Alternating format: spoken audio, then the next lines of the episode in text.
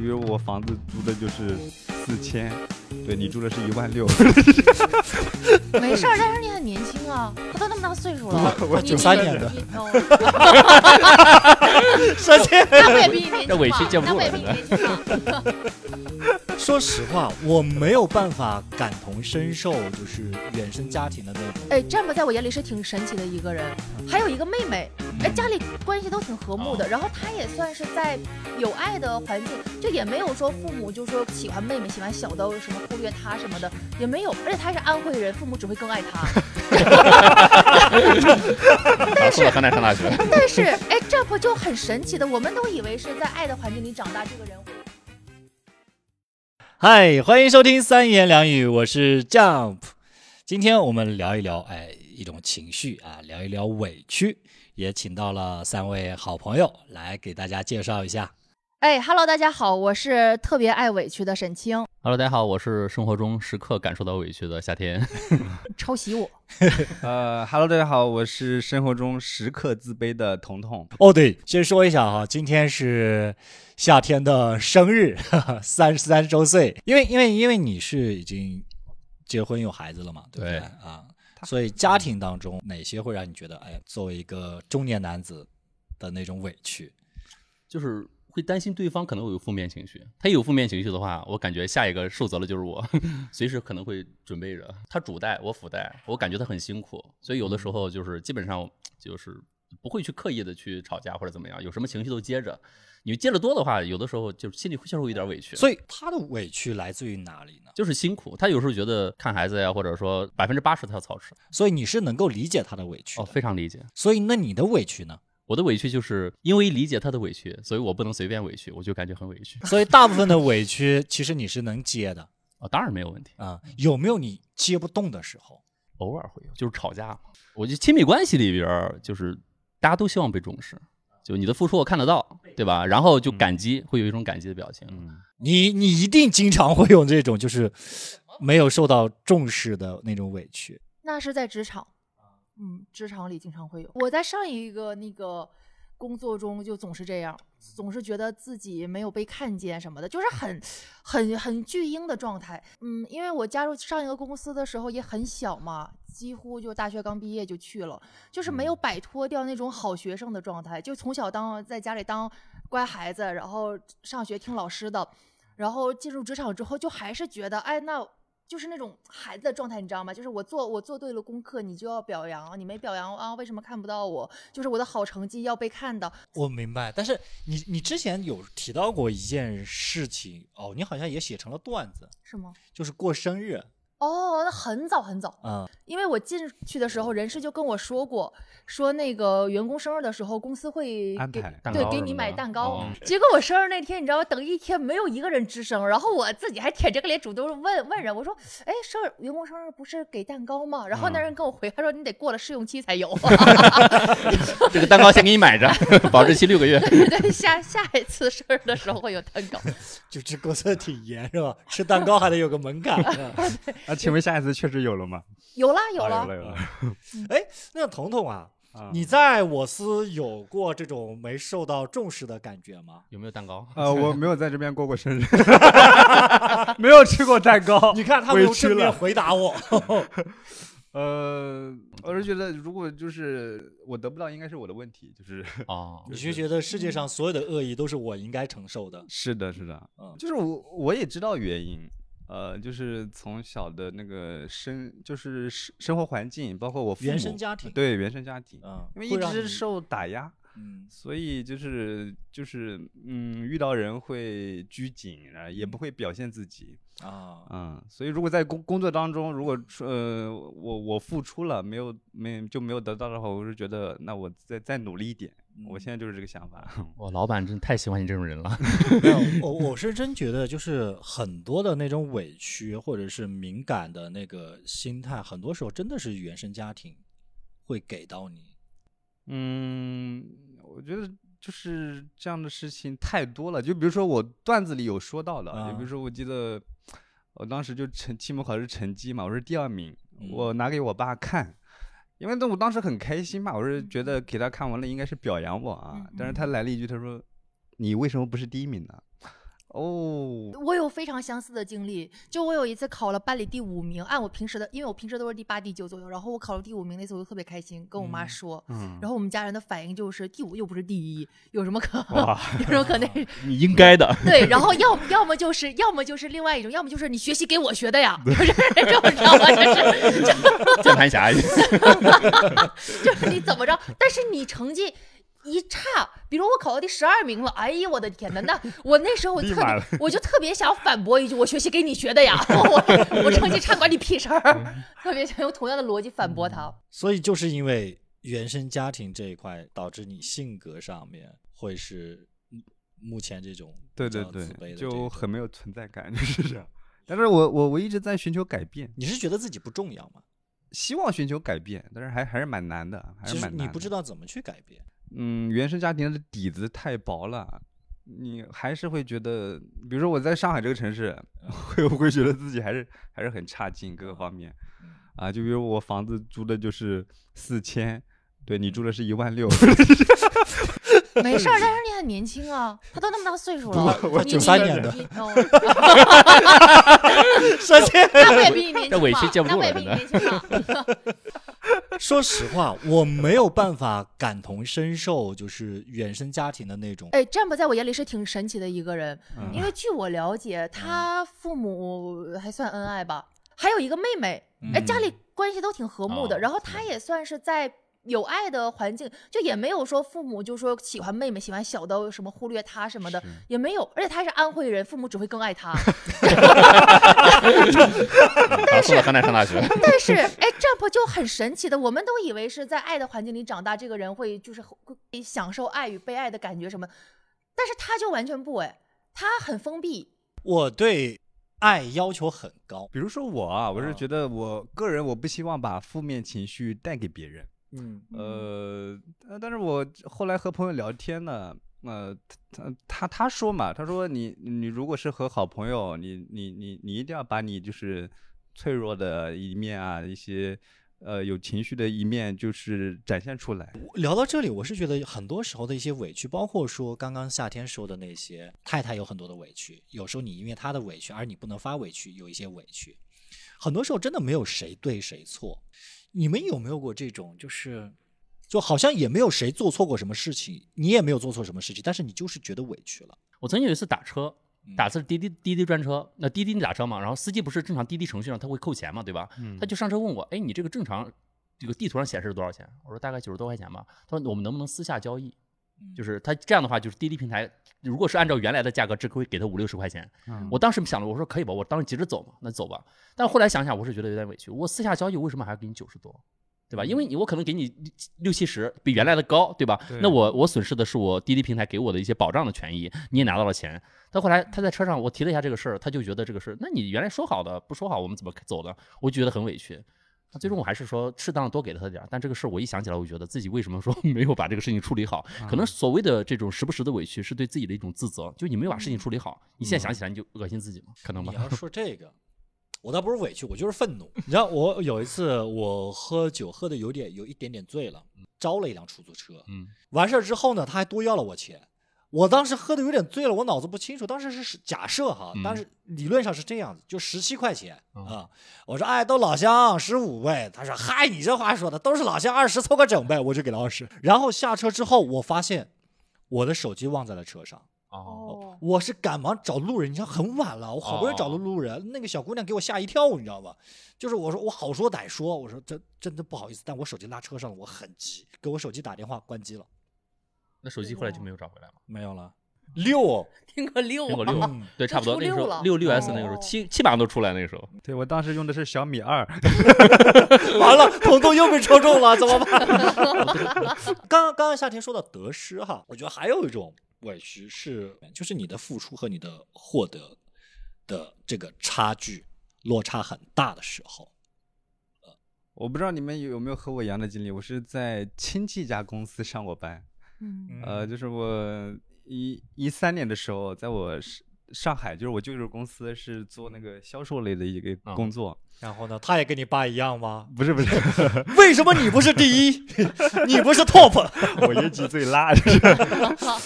呃，当时是这样，因为我的学历比较低嘛，但是第一年工资我感觉还是给的有点低，十个月吧，给了一万块钱。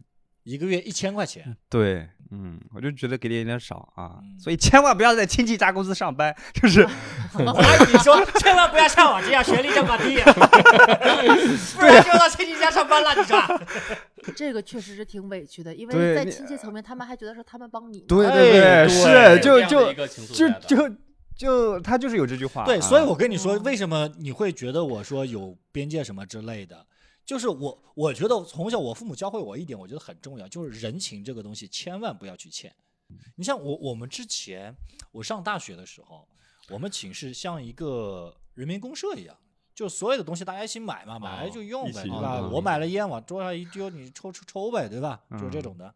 然后我有一个很好的一个朋友，他是在那个斜对面那个宿舍，啊，然后我有一次去他们那边玩的时候，他们也是六人寝，然后一个人拿回来那个一卷那个卷纸，啊，一人分一卷儿啊，各自用各自的啊，然后 A 好钱，出门所有东西都 A。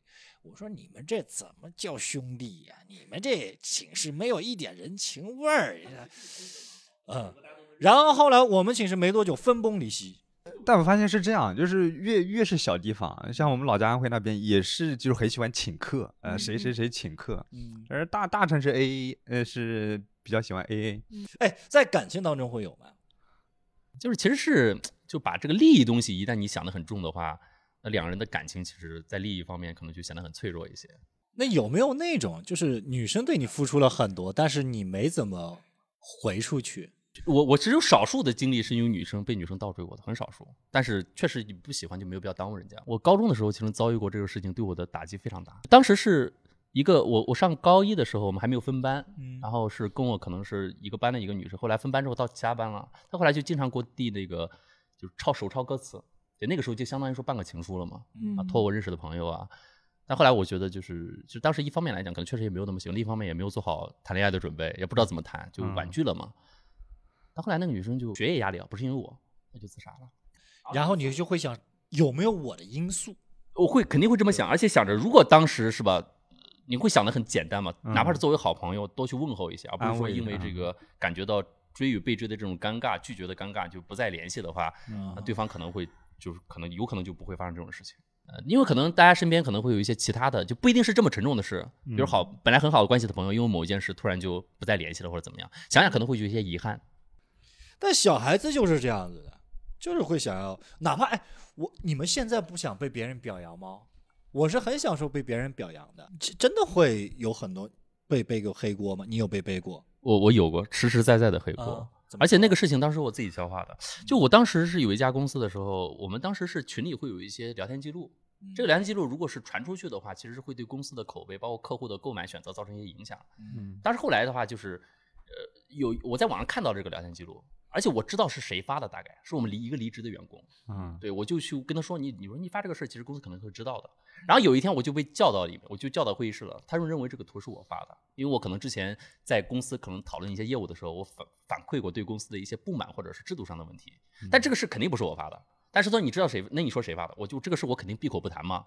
然后后来就我就反复说，我说你看我所有的记录有没有？就是就像那种被网暴了一样感觉，自证清白嘛。嗯然后对方说，那我相信这个不是你发的，但是说这个团队的话，可能就就意思就不太信任了嘛。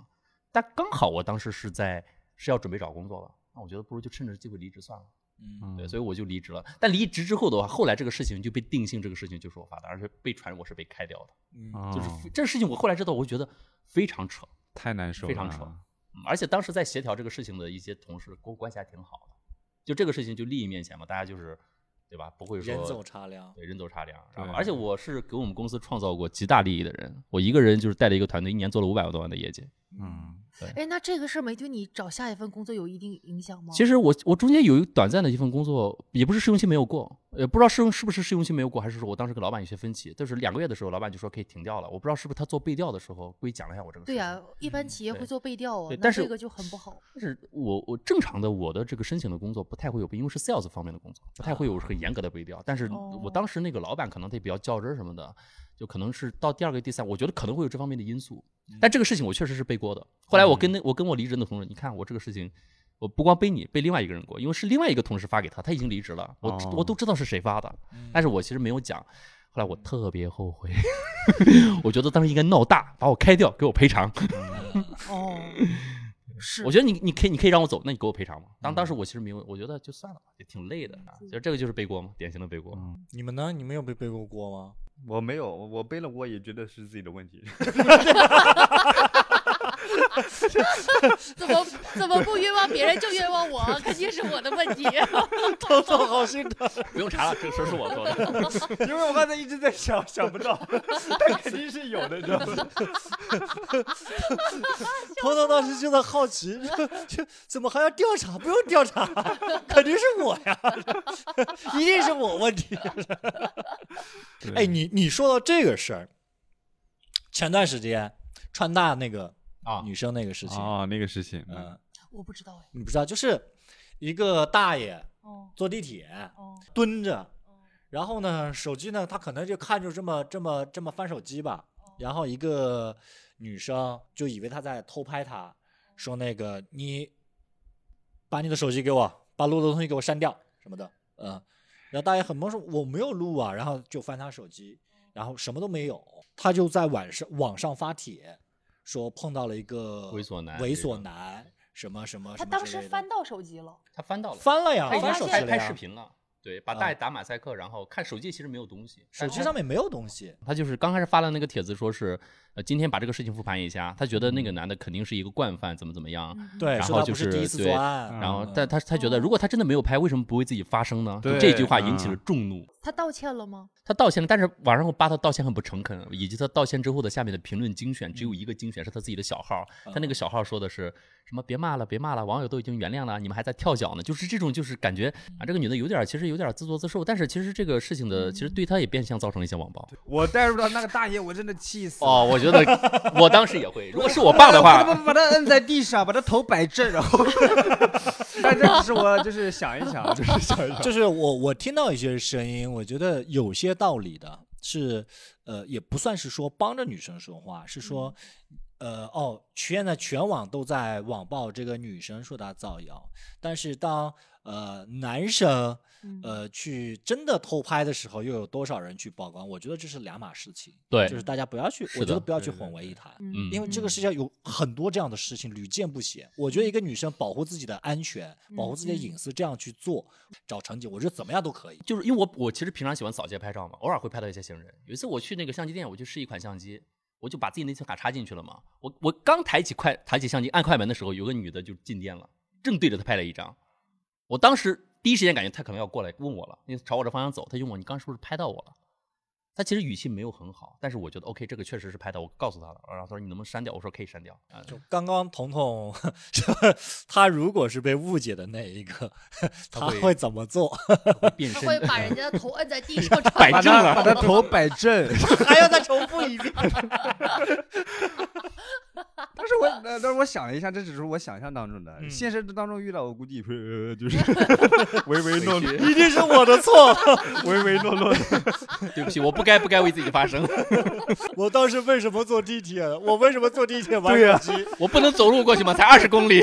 对啊，我要晚一点，不上这班地铁 就碰不到你了。哎，大可不必这个。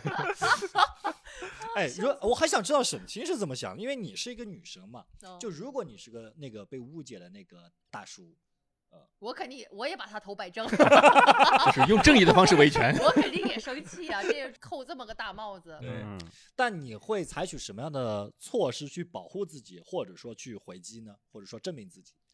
我会上网啊，我会为自己发声明的。不用等儿子过来是吧？就自己发了。等不到下一刻了，当时就得发。哎，但我觉得这个就是那个大叔和他儿子运气还算好哎，有的时候因为新闻你爆出来，你你有的你反击不了的，如果你的自身的力量比较弱的话，我问一个问题哈，当时呢被误解的那一方，然后川大说开除的时候，他们是没有说要求开除的嗯啊，说道歉就可以了啊。如果是你们，你们会这样做吗？会会原谅吗？还是会？，对，就是不要去开除什么的。说实话吗？说实话，不会。呃我可能有的时候会站在一些小人物的这种正义感会突然出来，可能会觉得，那那开除可能是确实对很多的这个过往的一些网暴的事件会有一些交代，因为之前北大有一个是北大的吗？是一个学姐说什么学弟偷拍她了，呃，清华啊，清华是北大，反正就是那个事情就就一直在污蔑他，就没有停，对那个男生的网暴就没有停，说什么摸他还是怎么样的，嗯，那其实是没有的嗯啊。这个事情，因为他他没有意识到他这种行为会给对方真正造成什么伤害。呃那个大叔可能他这个事情，他作为他被已经被大社会大众保护了嘛，而且确实这个所有人会站在他的立场上，站在父母的立场上去想这件事情。其实对方说实话，他没有太多名誉上的损失，但这个女生其实她获得了这种惩罚，其实说实话还是比较严重的。至于开除这个事情，呃，我是觉得其实开不开其实都是已经挺严重了。但如果是真的站在一个小人物的这种什么无所谓的正义感上，我是希望他被开掉的。彤彤呢？彤彤不用问了，这是我的错呀，为啥要开除他呀？这是 我我如果我是那个大叔，我就看他道呃道歉的态度，态度好，我就觉得就就可以了。那我们再换个角度啊，就如果你作为一个旁观者，嗯。你在路上、街上，或者说公共交通上，看到有人去偷拍，嗯。你会去制止吗？就比如说，假设哈，你在地铁上嗯，看到一个比彤彤壮三倍的，嗯，那也没多壮，对 彤彤太苗条了。还好还好。彤彤有八十斤吗？你说怎么制止呃我？我一百一啊，一百一，一百一。对，如果是我，我我肯定有那种正义感。呃，我肯定会求那个大哥，我说你拍我吧，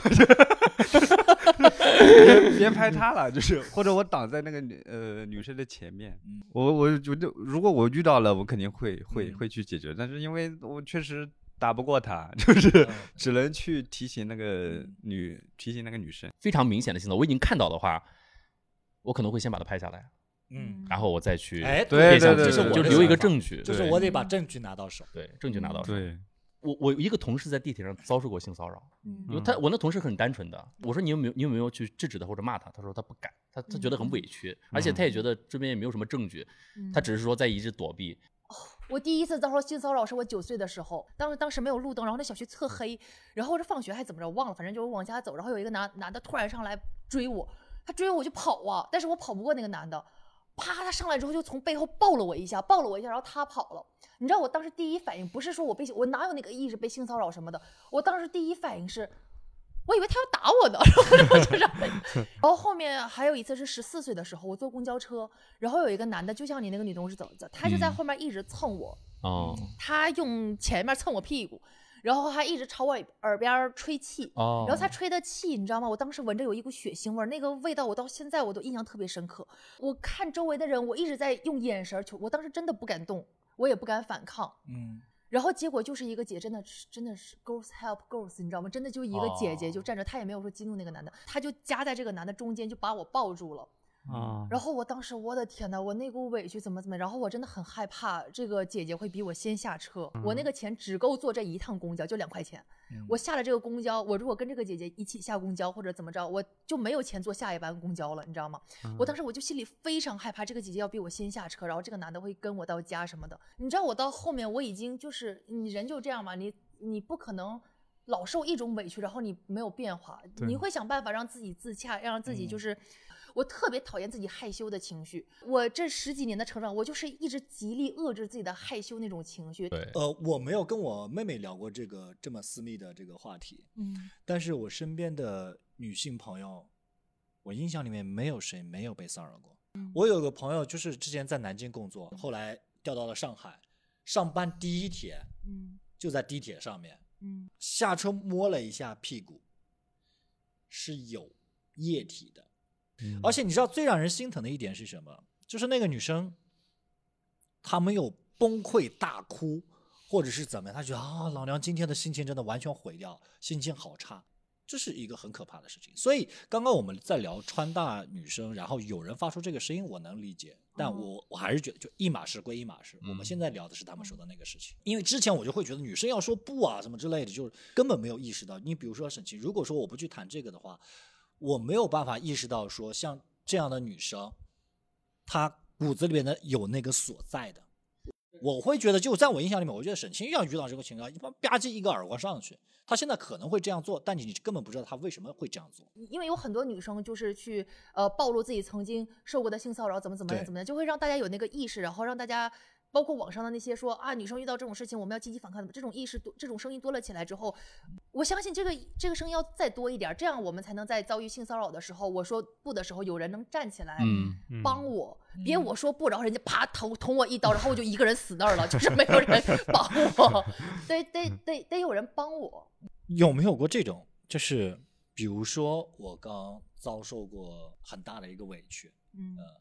然后我的情绪非常的不好，但是我们作为喜剧从业者，嗯十分钟之后你就要上台，嗯。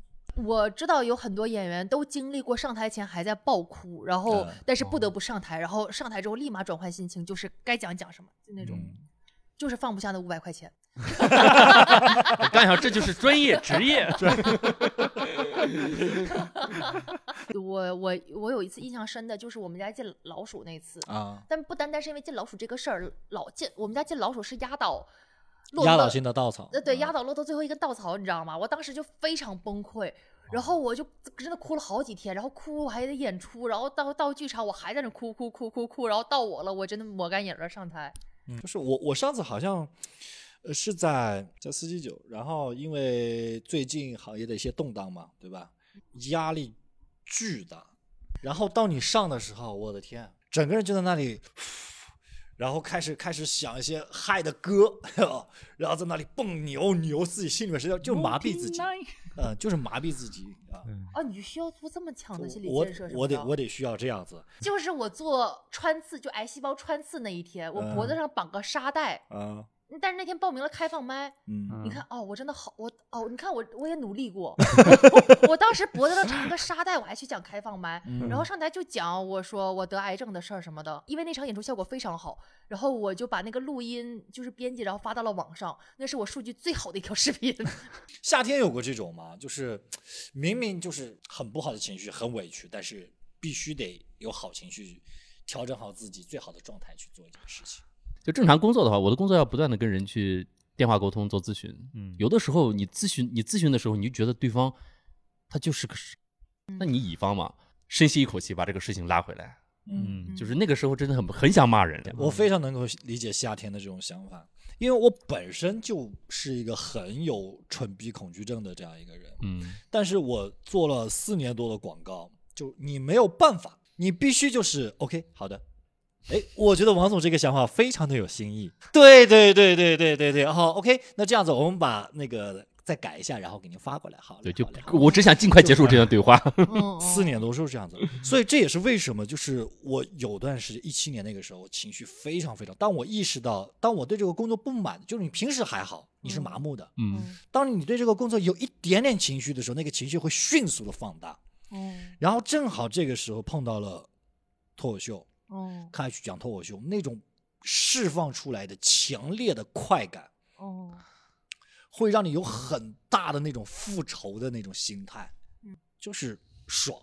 嗯，就是爽，因为你本身不是这样的人，只不过这四年多你是麻的，你觉得职场是这样子，社会是这样子。为什么说舞台的这种委屈在哪？就是你明明自己很不好了，已经对状态很不好了，但是你还得去逗 别人笑，你知道吧？我当时是上台了以后呢，就是产生了，就是我说的段子和我的想法，就是一直在博弈的，对，一直在在博弈。我说的段子在，但是在想其他的事情，哦。然后神情和说的话是是是脱脱节的。哦。对我我我是觉得，我我是觉得，就是之前会有种说法，说成年人的委屈啊是一瞬间无法言说的。还有一种说什么有些事情呢不说觉得委屈，嗯说出来又觉得矫情。